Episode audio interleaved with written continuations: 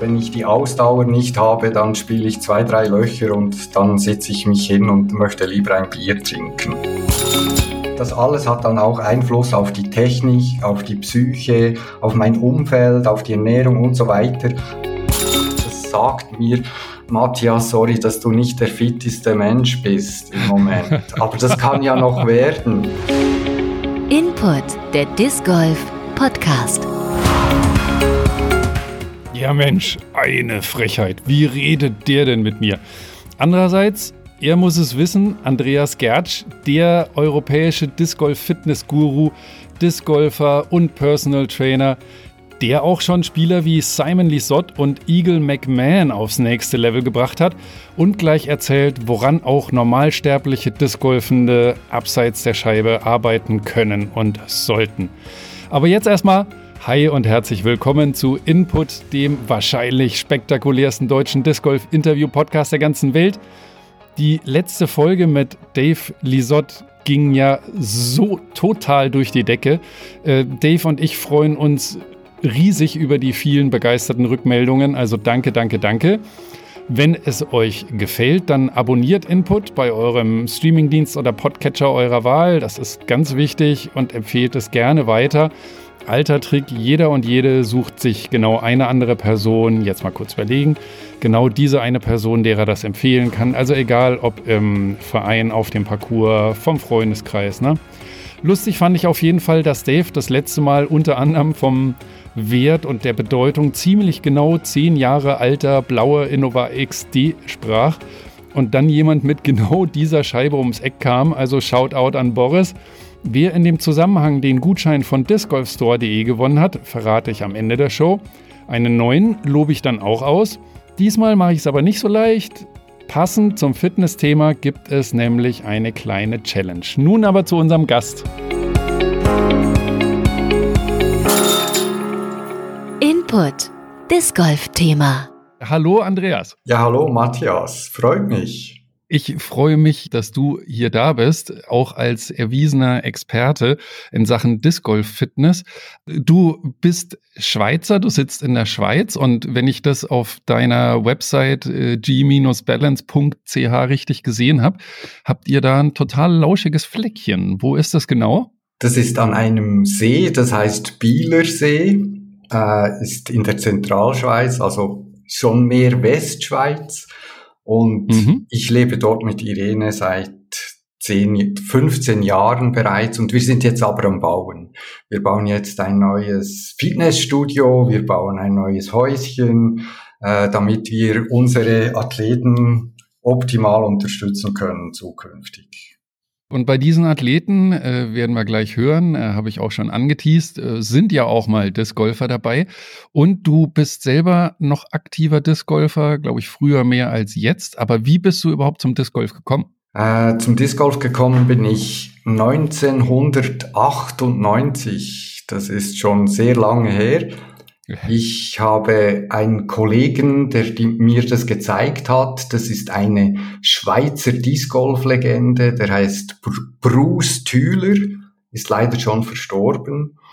Und er hat mir das gezeigt und ich war fasziniert von der ersten Sekunde an. Ich war begeistert, wie die Scheibe fliegt und wie lang sie gleiten kann. Das hat mich absolut fasziniert und in den Bann gezogen.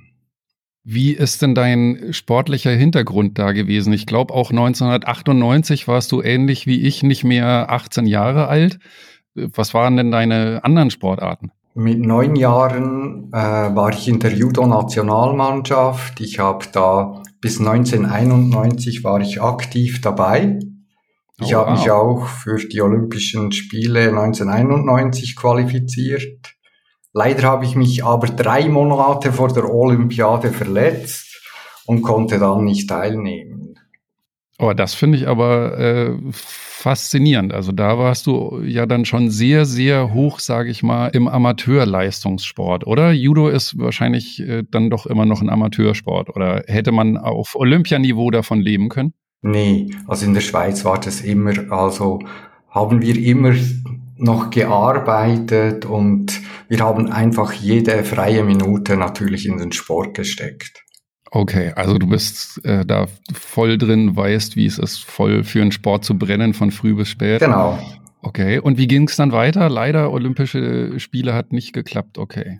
Ja, Olympische Spiele hat nicht geklappt. Ich war so frustriert und so demotiviert, dass ich Judo an den Nagel gehangen habe. Also ich habe es an den Nagel gehängt und ich habe gesagt, jetzt mache ich etwas komplett anderes. Ich habe danach eine Ballettausbildung gestartet, habe vier Jahre die Ausbildung gemacht und danach habe ich Bühnenerfahrung in ganz Europa gesammelt. Also dann war ich rund acht Jahre unterwegs auf der Bühne. Das finde ich jetzt ab, wirklich abgefahren. Judo auf dem Niveau zu machen, dann als Balletttänzer zu arbeiten und später beim Disc Golf zu landen. Genau. Ähm, unglaublich. Was hast du da als, als Balletttänzer alles erreicht? Du sagst, du bist da auch international gereist. Genau. Also ich war nie ein Spitzenballetttänzer. Mir hat einfach das fasziniert, die Körperbeherrschung, der Auto den Ausdruck, den du in die Bewegung äh, bringen kannst und etwas mit Bewegung auszudrücken. Das hat mich fasziniert und das hat mich dann auch in den Bank gezogen, als ich angefangen habe. Und ich habe viel zu spät angefangen, um da wirklich sehr gut zu werden, also ein Spitzentänzer zu werden. Ich war immer im Chor de Ballet oder habe immer Frauen äh, in die Luft gestemmt und das war so mein Job, wenn ich irgendwo engagiert wurde. Ja, stark. Und du hast es ja relativ lang gemacht. Also ich sag mal, die Halbwertszeit von Balletttänzern ist ja auch oftmals nicht so lange. Heute kannst du gut bis 40 tanzen. Ah, cool. Frage ist, willst du das und macht das der Körper selbstverständlich mit? Das ist so ein wenig die Frage. Du hast dich offensichtlich irgendwann mal dagegen entschieden. Genau, ich war, also mit Judo war ich verletzt und beim Ballett, da ich so viel trainiert habe und der Körper in die bestimmten Stellungen auch gezwungen habe, äh, war es halt auch so, dass ich mich dort mehrere Male verletzt habe.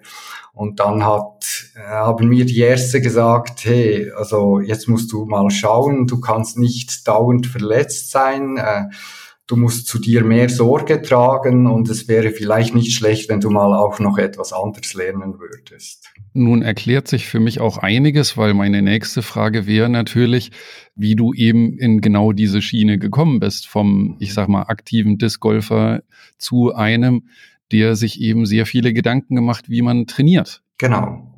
Also es hat natürlich mit dieser Geschichte da, äh, zu tun. Zuerst Judo, äh, über eine ganz lange Zeit, intensive Zeit dann Ballett und immer Verletzungen. Und dann fängst du an, dich äh, darum zu kümmern, was geschieht eigentlich, was geschieht mit mir, was geschieht mit dem Körper, warum passiert das immer wieder und dann kam es auch so, dass ich in der Schweiz eine Trainerausbildung gemacht habe und eine Personal Trainerausbildung. Und darum bin ich so in die Schiene gekommen, äh, ja, was braucht es eigentlich, um erfolgreich zu sein und gut trainieren zu können? Ja, du hast dir ja spätestens 2018 auch international in der Disc Golf Szene einen Namen gemacht. Da waren nämlich Eagle McMahon und Simon Lisotte bei dir und deiner Frau Irene zu Gast, sage ich mal. Ich glaube mhm. sogar ein paar Wochen lang und ihr habt die auf die Saison vorbereitet. Ähm, wie ist das denn damals gekommen? Es kam dazu, es war bereits ein Jahr früher war Simon verletzt, er hatte eine Rückenverletzung. Er wusste nicht mehr, ja, was er tun soll und er möchte wirklich fit in die Saison starten und da kam 2017 kam Simon äh, bereits in die Schweiz und wir haben zusammen trainiert und das war anstrengend für ihn, hat ihm aber offensichtlich gut getan und die Rückenverletzung äh, war dann auch vorbei und er hatte die ganze Saison auch keine Verletzung keine Probleme mehr mit dem Rücken und wir dachten uns dann, das wäre doch mal was, die Saison anders vorzubereiten, mal ein Experiment zu starten. Wie könnte man sich gut vorbereiten, seriös vorbereiten und um die Saison 2018, 2019 erfolgreich zu bestehen und ohne Verletzungen zu bestehen. Ich möchte auf jeden Fall auch nochmal drauf zurückkommen, auf diese Wochen mit Simon mhm. und Igel später. Aber ich wollte dich erstmal nach deiner grundlegenden Trainingsphilosophie fragen. Ne? Du hast in einem anderen Interview mal dein Trainingskonzept selbst Disc Golf 2.0 genannt. Ähm, was sind denn für dich da die Säulen von diesem Training? Ja, die Säulen, das beinhaltet natürlich die Beweglichkeit, die Kraft, die Ausdauer, die Schnelligkeit, die Koordination. Das sind so die also das sind die Säulen, die die Leistung im Sport be beeinflussen. Also es sind eigentlich fünf Faktoren. Das klingt so, als hast du dich eben besonders auf das Training ohne Scheibe spezialisiert. Genau, weil wenn wir jetzt die Profisportler anschauen, die trainieren so viel mit Scheiben äh, und trainieren neben dem Platz eben nicht oft oder nicht sehr viel. Und darum war der Fokus war wirklich auf die Leistung im Sport. Wie kann ich das verbessern? Wie kann ich die Technik, das alles hat dann auch Einfluss auf die Technik, auf die Psyche, auf mein Umfeld, auf die Ernährung und so weiter. Also wenn ich mich sportlich betätige und sportlich vorbereite, dann wird alles eigentlich besser. Und ich habe das Gefühl oder ich bin der Meinung, das Spiel mit der Scheibe ist vielleicht bei Anfängen sehr wichtig, aber wenn ich mal fünf Jahre oder zehn Jahre Disc Golf gespielt habe, dann wird, werden ganz andere Komponenten viel wichtiger.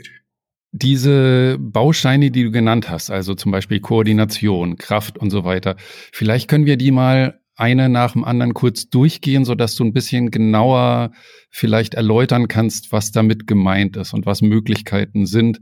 Wir können ja bei Koordination äh, anfangen. Also die Koordination, äh, koordinative Fähigkeiten ist ja alles, was äh, mit dem Körper zu tun hat, der, die Balance hat, äh, Seilspringen. Also es gibt viele Leute, die können nicht auf einen Tisch hochsteigen. Das hat schon mit Koordination zu tun. Oder können nicht auf einen Ball sitzen, ohne die, dass ich die Füße vom Boden weghebe. Alles solche Sachen sind äh, koordinative Tätigkeiten.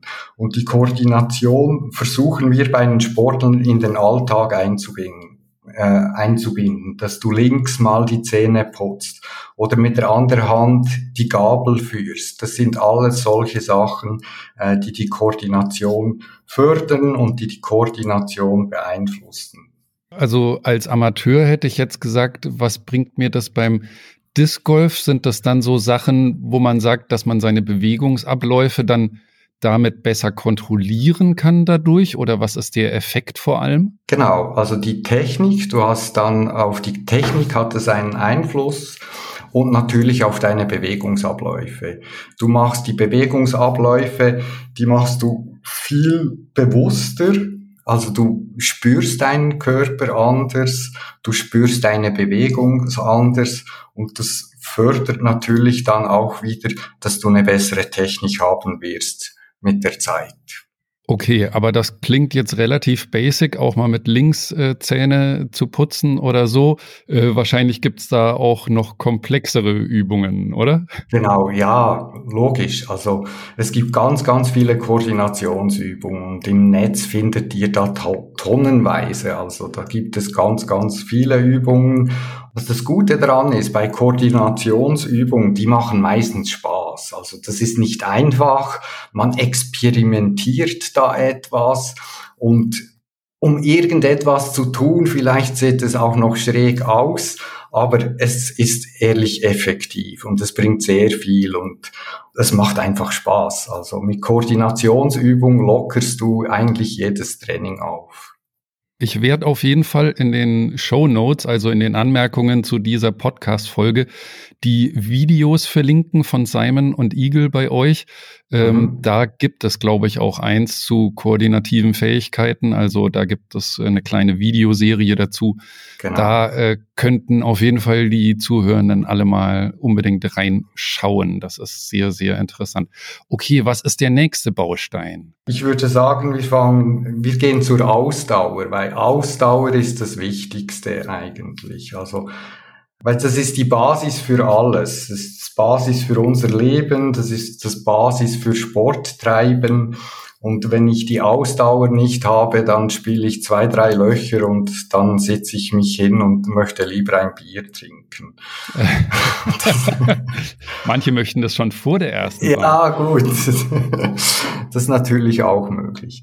Nein, die Ausdauer wird immer sehr unterschätzt und Disc Golf ist ja, also wenn ich, wie ich eine Disc Golf Runde spiele, die kann drei bis vier Stunden gehen und da ist die Ausdauer dann ganz wichtig. Oder wenn ich ein langes Turnier spiele, wie eine Europameisterschaft über vier Tage hinweg, da kommt die Ausdauer und die Kraftausdauer sehr ins Spiel. Ähm, so viel ich weiß, hilft das ja auch einfach, den, sich länger konzentrieren zu können, den Fokus zu behalten, wenn der Körper weniger ermüdet.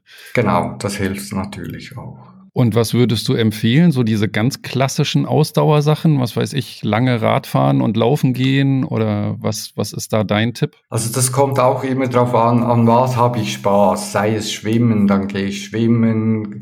Sei es Joggen, dann gehe ich joggen. Äh, sei es Radfahren, wie du gesagt hast, das spielt absolut keine Rolle einfach, es soll Spaß machen, man soll es vielleicht auch noch mit etwas verbinden können.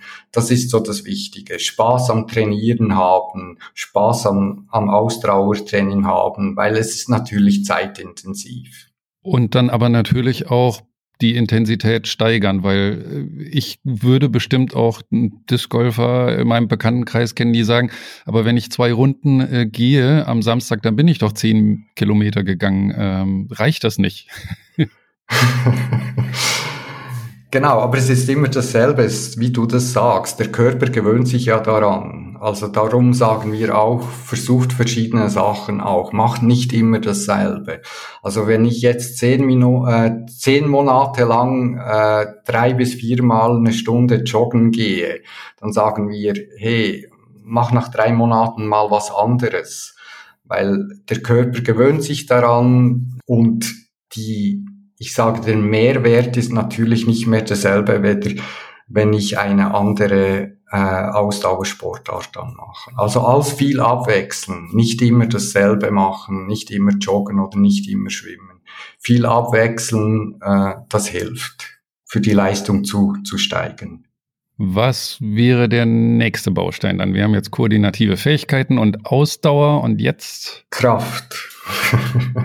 Krafttraining. Also ich brauche nicht Kraft, dass ich 200 Kilos stemmen kann oder so. Nicht in dem, hier geht es also auch wieder beim Disc Golf geht es um die Kraftausdauer. Also wenn ich Krafttraining mache, geht es darum, dass ich vielleicht dieselbe Übung 25 Mal mache und nicht nur fünf Mal. Und das dann wieder in mehreren Wiederholungen. Also ich versuche die Kraft über eine längere Zeit äh, aufzubauen. Und das hilft dann auch wieder, wie du es bereits gesagt hast, dass das unterstützt, dass ich konzentriert bleiben kann, dass ich nicht müde werde oder mein Körper nicht schmerzt am Abend nach zwei, zwei Runden spielen. Das sind all diese Sachen. Aber bei Krafttraining denke ich natürlich auch immer an das Training bestimmter Muskelgruppen oder so. Äh, ja. Gibt es da irgendwelche, die, die da sinnvoller sind, die man angeht? Also die Beine sind mal ganz wichtig. Äh, das ist natürlich auch immer individuell. Jeder Mensch hat Schwächen, sei es äh, in der Rumpfstabilität, dann muss man natürlich an der, an, an der Rumpfstabilität arbeiten. Bei mir sind es die Beine, also muss ich viel Beinarbeit machen, dass meine Beine, äh, diese Rotationen, die Hüfte, alles, dass das alles stabil bleibt. Manche haben in, in den Armen oder Schultern äh, Schwierigkeiten, da geht es halt darum, dort die Kraft aufzubauen.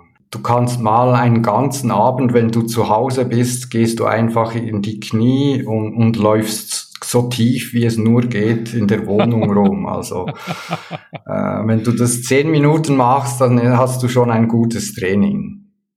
Ich glaube, ich schaffe das keine 30 Sekunden, aber schöner Gedanke, das mal auszuprobieren. Genau. Also hier auch versuchen spielerisch. Also ich halte nicht viel von äh, so sturen Trainingprogrammen, äh, sondern es soll immer versuchen, experimentieren, Spaß und Freude daran haben. Und aber auch schauen, dass ich äh, sauber arbeite. Also viele Leute haben ja bereits ein Wissen, auf was das ich achten muss, wenn ich in die Knie gehe, dass ich einen geraden Rücken halten und so weiter. Das wissen die meisten. Und sonst gibt es im Netz gibt's ganz viele Informationen dazu. Ich habe noch mal eine spezielle Frage aus meiner eigenen Erfahrung. Man mag es nicht glauben, aber ich habe, ähm, obwohl ich so ein Hemd bin, habe ich äh, versucht, ein bisschen auch mit Krafttraining für den Oberkörper, auch Arme, Schulter anzufangen im Lauf des letzten Jahres. Und ich habe gemerkt, dass ich vor einer Disc Golf Runde eigentlich eher 48 Stunden das nicht trainieren sollte, weil ich hatte immer das Gefühl, dass ich noch so ein bisschen noch eine unnatürliche Spannung sozusagen in der Muskulatur habe, die mich beim natürlichen Bewegungsablauf, beim Werfen hindert. Und ich weiß auch, ein befreundeter Discgolfer, der in die Muckibude geht, der hat gemeint, wenn es dann auf die Saison zugeht, dann schraubt er das runter, weil dieses Pumpen sozusagen auch für seinen Bewegungsablauf ein bisschen kontraproduktiv ist. Also das stimme ich zu mein Körper muss sich regenerieren, dass ich natürlich meine Kraft auch steigern kann. Also das ist genau dieses Phänomen, äh, das du jetzt benennst. Das geht da um die Superkompensation. Das heißt, wenn ich jetzt Kraft trainiere und bis an den Anschlag gehe, dass nichts mehr geht, dann braucht meine Kör mein Körper braucht dann eine gewisse Zeit Erholung. Und bei dir, du hast jetzt gesagt, nach 48 Stunden merke oder spüre ich das noch. Das ist eine lange Zeit. Das sagt mir, Matthias, sorry, dass du nicht der fitteste Mensch bist im Moment. Aber das kann ja noch werden. Das kann ja noch werden. Sehr gut, nein, der, der bin ich tatsächlich nicht. Also äh, das, das würde ich auch gar nicht abstreiten. Kein ja, Problem. schnell, schnell Themawechsel, Mensch. Ja. Ähm, was ist denn die nächste, der nächste Baustein, über den wir noch nicht gesprochen haben? Beweglichkeit, äh, das ist natürlich auch wieder zur Regeneration, Erholung. Was ich oft beim Discgolfen sehe, dass Leute dehnen vor einem Turnier. Also die stehen da und dehnen wirklich und entspannen eigentlich den Muskel. Äh, eigentlich wollen wir ja Spannung vor einem Turnier aufbauen, nicht den Muskel äh, entspannen. Also Beweglichkeit, also das viel dehnen, äh, immer wieder jeden Tag dehnen, das hilft zur Regeneration und würde auch dir sehr wahrscheinlich helfen, dass du die 48 Stunden Erholung runterbringst, also dass du die Zeit dort verkürzt. Mhm. Genau. Flexibilität, das hilft natürlich auch, dass du dich weniger verletzungsanfällig bist, dass die Sehnen, die Bänder, die Gelenke, dass die geschmeidig bleiben, weil Disc Golf ist eine Riesenbelastung für die Gelenke, für die Muskulatur und für den Körper. Jetzt haben wir, glaube ich, noch einen Baustein übrig. Die Schnelligkeit, genau. Oder die, auch die Explosivkraft. Das ist ja die, die wir haben, wenn wir die Scheibe aus der ha äh, die Scheibe aus der Hand katapultieren.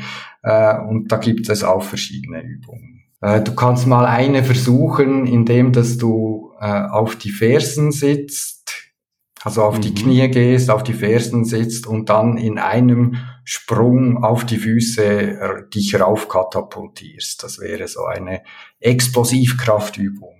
Ach so, ich knie quasi am Boden und versuche genau. dann auf die Füße zu springen in den Ja, genau. Ja. Das ist so. Da brauchst du deine ganze Körperspannung, deine ganze Explosivität. Okay. Gibt sowas analog auch für eine Oberkörperexplosivität mit irgendwie Disc Golf Bezug? Das kannst du auch. Also du kannst, äh, indem dass du dich auf den äh, Bauch legst, und dich dann mit den Armen, also mit den Händen wie eine Liegestütze hochkatapultierst und dreimal in die Hände klatschst. Das muss ich alles gleich ausprobieren. Ja, ich hoffe es, Matthias. Ich hoffe es doch. Gibt es deiner Erfahrung nach, du hast ja jetzt schon mit vielen Discgolferinnen und Discgolfern Kontakt gehabt, irgendeinen speziellen Trainings-Fitness-Bereich, der deiner Erfahrung nach eben klassischerweise unterschätzt wird, also besonders unterschätzt wird? Das ist das, was ich bereits erwähnt habe. Das ist wirklich die Ausdauersache. Sei es hm. Kraftausdauer, Ausdauer, weil das ist halt alles auch zeitintensiv, oder? Also wir sind ja keine Profisportler, die von morgen bis abends trainieren können, aber das wird komplett unterschätzt. Also ich sage, wenn jetzt jemand, der äh, einen großen äh, Schritt machen will, ein Jahr jetzt wirklich an der Ausdauer und an, an der Kraftausdauer trainiert, dann, dann wird er ein Jahr später viel, viel besser spielen. Genau, das ist der Punkt, den du sagst. Äh, letztlich äh, nicht nur ich, sondern die meisten, die hier zuhören, sind ja eher ambitionierte hobby des Golfer äh, mhm. mit ihrem Rating irgendwo zwischen 700, 800 und 1000. Und wir machen das natürlich im Gegensatz zu Simon and Eagle ja nicht, äh, nicht Fulltime. Also würdest du sagen, wenn irgendwelche Schwerpunkte im Training setzen, dann ein bisschen an der Ausdauer genau, arbeiten. Ja? Genau, also Kraft und also Kraftausdauer und Ausdauertraining und einfach das tun, was euch Spaß macht. Das ist ja das Wichtige, weil wenn es keinen Spaß macht, mache ich es auch nicht. Also muss ich vielleicht zuerst für mich herausfinden, ja, was würde mir denn passen? Was würde ich ge gerne tun? Äh, was braucht es dazu? Vielleicht da auch mal äh, ein, zwei Stunden Zeit nehmen, um nachzudenken, äh, wie ich so etwas angehen könnte.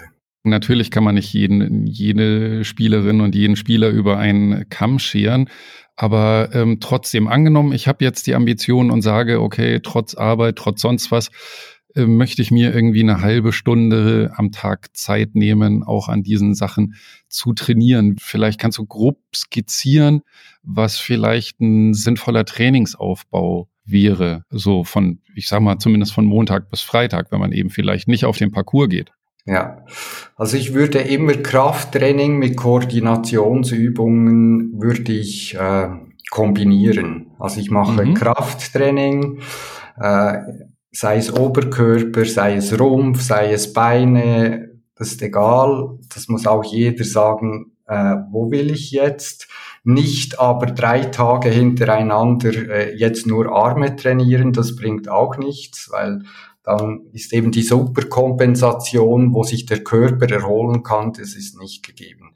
Wechselt viel ab, also ein Tag Krafttraining mit Koordinationsübungen, dann leichtes Ausdauertraining, eine halbe Stunde, weil da regenerierst du den Körper auch. Okay.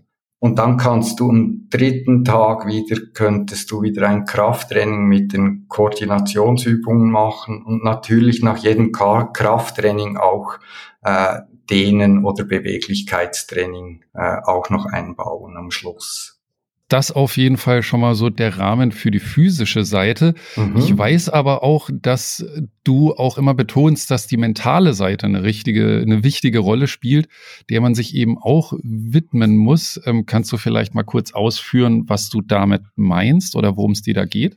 Ja, die mentale Seite, da geht es eigentlich mit dem, also wir schauen immer mit dem Athleten, was funktioniert beim Athleten sehr gut. Also uns interessiert, hey, was machst du gut oder äh, wo, wo, wann sagst du, hey, das war jetzt ein toller Wurf oder wow, das war jetzt wirklich so, wie ich es haben möchte, dieser Wurf. Und da schauen wir, ja, was geschieht da genau bei dir?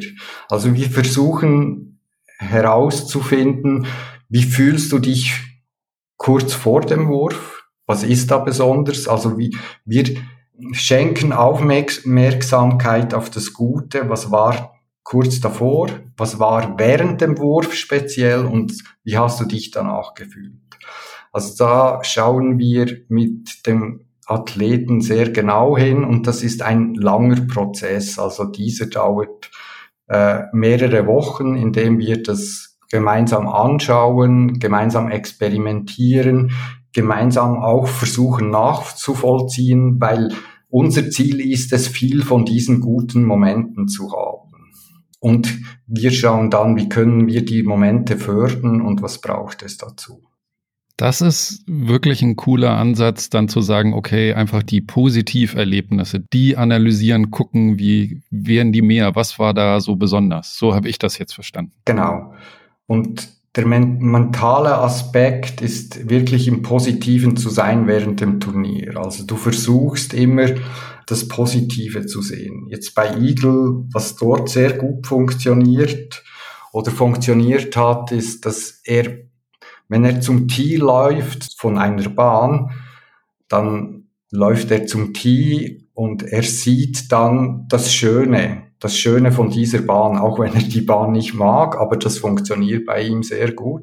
Er sieht, wow, das ist ein schöner Baum an dieser Bahn. Also er, freut, er versucht die positive, äh, den positiven Moment versucht er heraufzuholen. Und er versucht dann auch den Wurf positiv, das Positive mitzunehmen. Das heißt, bei Igel funktioniert das ganz gut. Und der ist Meister darin. Ja, cool. Als Igel 2018 bei euch war, muss man auch sagen, das hat ihn nochmal dann die Folgesaison, war er doch ein ganzes Stück weiter an die Weltspitze gerückt. Also äh, das ja. hat ihm, glaube ich, auch viel gebracht. Kannst du doch auch für dich so ein bisschen äh, in Anspruch nehmen, ne? Ja, es ist natürlich immer der Athlet, der der das auch macht. Also wir sind ja nur Prozessbegleiter, also wir begleiten diese Athleten, aber der Athlet macht es schlussendlich immer, muss es selbst machen. Also wir tragen vielleicht unser Wissen bei, wir helfen bei der Lösungsfindung, äh, wir un unterstützen die Athleten, das ist ja unser Job auch, äh, einfach den Prozess zu begleiten. Hm. Bei Simon und Eagle jetzt zum Beispiel, also welche Eigenheiten hatten die, welche Voraussetzungen hatten die, als sie zu dir kamen? Äh, Simon war ganz schlecht bei der Ausdauer. Okay. Simon ist äh, ein Lebemensch, der lebt gerne das Leben, der hat Freude am Leben äh, und er mag auch nicht die Ausdauer. Da ging es natürlich darum herauszufinden, ja, wie können wir vielleicht gleichwohl Ausdauer trainieren. Das war so eine Sache. Und bei Igel ist es so, dass er äh, eine koordinative Null war. Also so etwas Schlimmes habe ich, glaube ich, selten bis noch nie gesehen. Also so ein, seine, also Igel konnte kaum einen Ball mit dem Fuß mir zuspielen. Das ging praktisch nicht. Und da hat er jetzt aber in den letzten Jahren hat er ja wahnsinnig Fortschritte gemacht. Also er kann heute jonglieren, der hat da ganz viel mitgenommen. Okay, das ist, das ist wirklich abgefahren. Ähm, was waren dann bei denen so die Inhalte? Wie, wie lang waren die beiden bei dir? Die waren fünf Wochen da. Ja, krass. Ja. Und ähm, auch wirklich eiskalt Trainingsprogramm durchgezogen von früh bis spät? Oder wie läuft dann sowas? Ja, das, du hast drei Trainingseinheiten pro Tag. Eben immer ah, musst du darauf achten, dass sich der Körper erholt, also dass du nicht immer dasselbe trainierst. Das sind nicht lange Trainingseinheiten, was aber da sehr äh, im Vordergrund stand, war auch das Wissen aufzubauen. Also warum muss ich mich gut ernähren? Was bringt die gute Ernährung mir beim Spitzensport? Äh, warum muss ich mich bewegen? Für was mache ich Krafttraining? Also die haben Aufgaben gekriegt, die mussten sich damit beschäftigen, sie mussten uns Vorträge halten und so weiter und so, wie fast in der Schule. Hm? Mhm. Also sie mussten sich wirklich mit der Materie befassen. So haben sie auch, konnten sie auch etwas mitnehmen und wie wir sehen, eben Eagle äh, hat es wirklich weitergetrieben und, und ist da wirklich, arbeitet stark weiter daran und, und ist auch sehr erfolgreich jetzt. Definitiv. Also der ist jetzt richtig oben angekommen, aber gerade 2018 war das ja bei Simon und Eagle sehr bemerkbar. Die beiden hatten ja einen bemerkenswerten Saisonstart, obwohl sie ja bei dir offensichtlich kaum oder gar nicht mehr der Scheibe trainiert haben. Das ist ja wirklich, was man ja so als Discgolferin, Discgolfer im Amateurbereich kaum fassen kann, ne? So, dass man halt sagt, boah, bei solchen Leuten, aber du hast ja schon gesagt, ne, die, die sind einfach schon so krass mit der Scheibe. Ähm, da kann man eben ganz viel über diese anderen Bereiche arbeiten und verbessern. Ne? Genau. Und das war eigentlich auch das Ziel. War das Camp für Eagle und Simon jetzt bei dir eher eine Ausnahme oder bist du nach wie vor genauso aktiv als Disc Golf Trainer und Coach und machst diese Sachen? Also wir haben selten Leute bei uns. Wir unterstützen Leute, die äh, über vielleicht ein, zwei Jahre aber das ist immer, ich sage jetzt online oder wir, wir treffen uns und trainieren vielleicht zwei, drei Sachen zusammen, dass sie dann selbst weiterarbeiten können. Aber das meiste jetzt sowieso mit Corona, es findet online statt, dass wir da äh, eine Session haben und schauen, ja, wie will ich mich vielleicht auf etwas vorbereiten oder gemeinsam Ziele definieren. Das sind mehr solche Sachen oder auch eben das Mentale, dass wir am Mentalen arbeiten. Ich habe noch mal eine spezielle Frage, weil uns auch viele Frauen hören. Mhm. Ähm, Nochmal die Frage, gibt es eigentlich irgendwas äh, speziell anderes für Frauen? Hast du da mal festgestellt, ob da vielleicht andere Trainingsschwerpunkte relevant sind oder würdest du sagen, das, was wir gesagt haben, gilt im Grunde genommen? Genauso. Also es gilt eigentlich für beide Geschlechter. Bei den Frauen ist es ein wenig anders, die haben andere Stärken als wir. Also die Frauen, die sind vielleicht beweglicher, die haben zum Teil auch eine bessere Ausdauer als, als wir äh, Männer. Und darum ist vielleicht bei der Kraft zu arbeiten und bei der Schnelligkeit. Also das sind so Schnelligkeit und Kraft kann eine Schwäche bei Frauen sein. Muss nicht, kann. Aber ansonsten ist eigentlich gelten dieselben Trainingsschwerpunkte wie bei den Männern. Siehst du denn Unterschiede, wie Frauen und Männer trainieren oder sich während dem Spiel verhalten?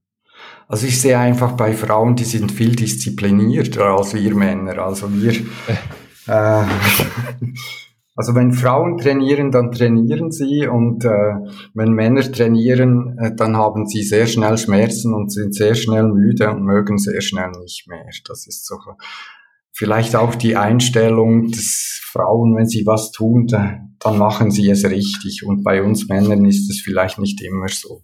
Das ist, äh, das ist mal eine äh, schonungslose Bilanz. schonungslose Bilanz, genau. Ja. Dann besten Dank auf jeden Fall bis hierhin. Ich, boah, ich habe so viel äh, Input jetzt und so viel gelernt. Muss ich mal mich auch wirklich ransetzen und mal mein Trainingsprogramm auf den Kopf stellen. Mhm. Jetzt erstmal oder zusätzliche Gedanken machen natürlich. Aber ich möchte natürlich auch noch wissen, es gibt ja die Input Hall of Fame, wo alle meine Interviewgäste einen anderen Menschen, eine, eine Scheibe, ein Turnier, ein Disc Golf Parcours, irgendwas für diese Disc Golf äh, Hall of Fame aufstellen können. Hast du denn da auch eine Kandidatin oder einen Kandidaten?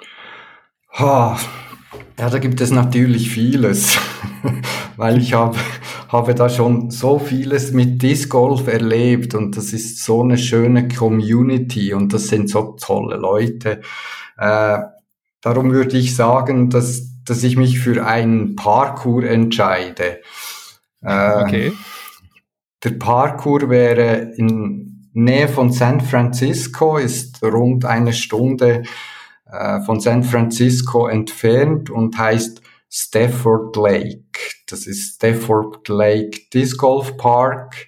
Und dort gibt es eine Bahn, die Bahn 6 Moist heißt die. Warum die Moist heißt, keine Ahnung. Aber du musst da wirklich hoch, den Hügel hochkraxeln und dann siehst du äh, einen kleinen Korb, rund 200 Meter bei einem Wald. Dahinter ist ein See und eine wunderschöne Hügellandschaft. Und das Bild und diese Ruhe auf diesem Parkour, das ist einfach einzigartig und das ist fantastisch. Und ich würde wenn ich Zeit und Geld hätte, würde ich jedes Wochenende dorthin fliegen. Sehr schön. Ich werde auf jeden Fall auch da in die Show Notes mal gucken, ob ich das finde und gleich verlinke. Ja, du hast ja auch als äh, Schweizer Nationalspieler und überhaupt bist du weit gekommen. Warst du denn da privat einfach mal so im Urlaub oder warst du da ähm, für seriöses Discgolfen? Äh, bei mir war Disc Golfen immer seriös. äh, ich habe die Weltmeisterschaften in, äh, in Kalifornien gespielt. Ich weiß nicht mehr in welchem Jahr. Ich war, glaube ich, 2012 oder so. Und dann hat mir Greg Barnsby hat mir gesagt, hey, da musst du unbedingt mal hinfahren, weil das ist so ein schöner Ort und so ein schöner Platz.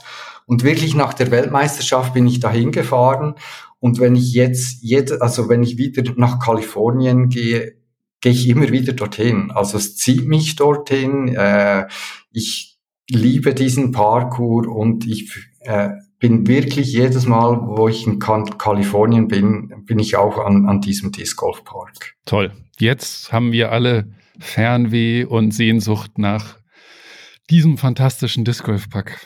Park. Ja, Mensch. genau.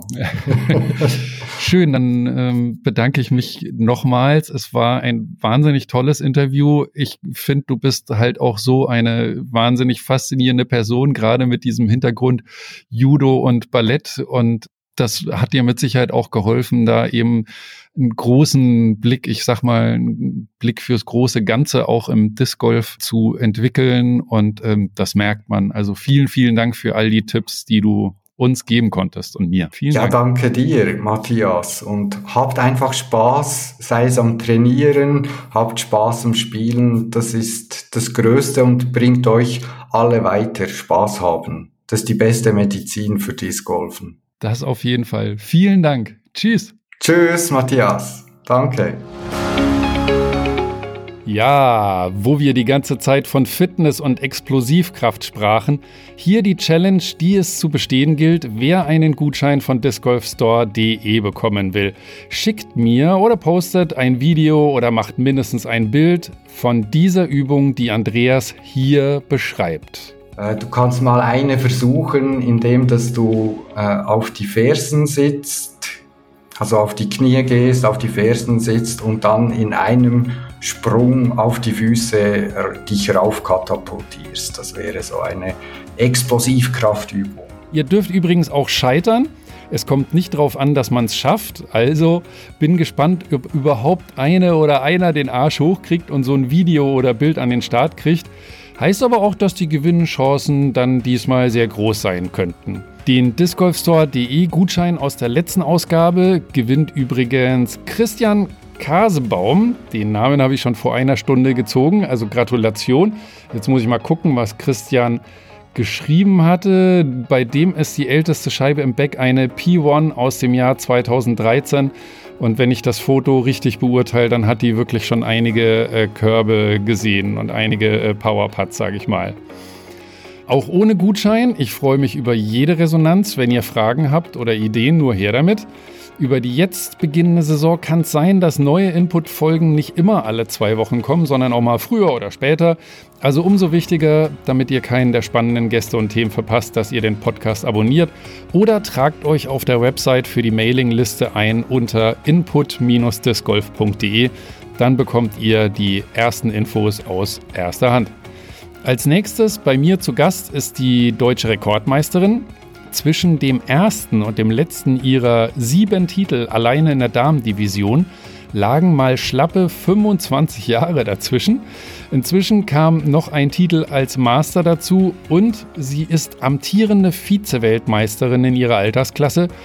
Ihr kann also im Disc Golf niemand so leicht was vormachen.